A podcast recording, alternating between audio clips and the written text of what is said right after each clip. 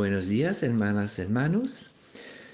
Hoy, martes de la semana 15, el Evangelio se encuentra en San Mateo, capítulo 11, los versículos 20 hasta 24. Entonces Jesús comenzó a reprender a las ciudades en donde sus milagros habían sido más numerosos y que sin embargo no se habían arrepentido. Ay de ti, Corazaín, ay de ti, Betsaida, porque si en Tiro y en Sidón se hubieran realizado los milagros que yo hice en ti, seguramente habrían hecho penitencia, vestidos de sacos y cubiertos de ceniza. Por eso, Tiro y Sidón serán tratadas con menos rigor en el día del juicio.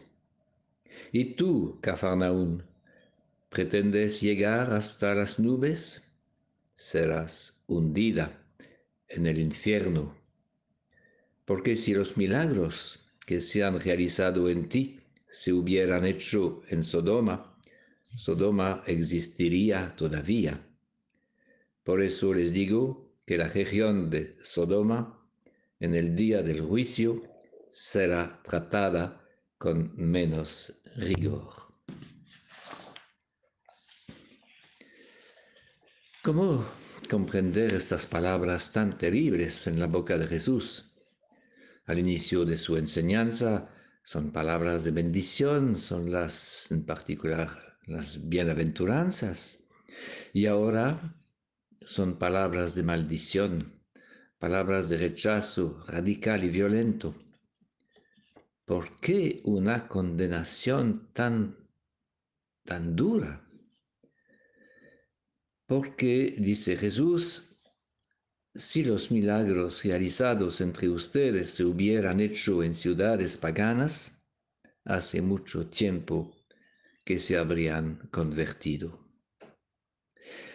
El reproche de Jesús es la incapacidad de reconocer los signos de Dios.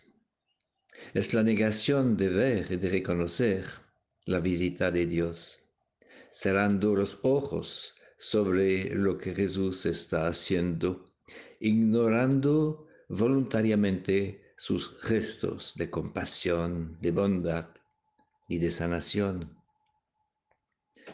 Eso es una interpelación para nosotros no hemos visto milagros muy espectaculares como los contemporáneos de Jesús o como Moisés, pero somos testigos de muchos signos. Hay muchas maneras con las cuales Dios hoy puede hablarnos, interviene en nuestras existencias.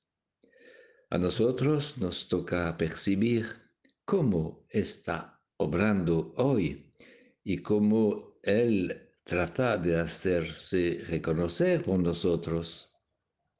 En el mundo que nos rodea hay tantas cosas bellas, tantas personas maravillosas, admirables, tantos signos cotidianos de la bondad de Dios.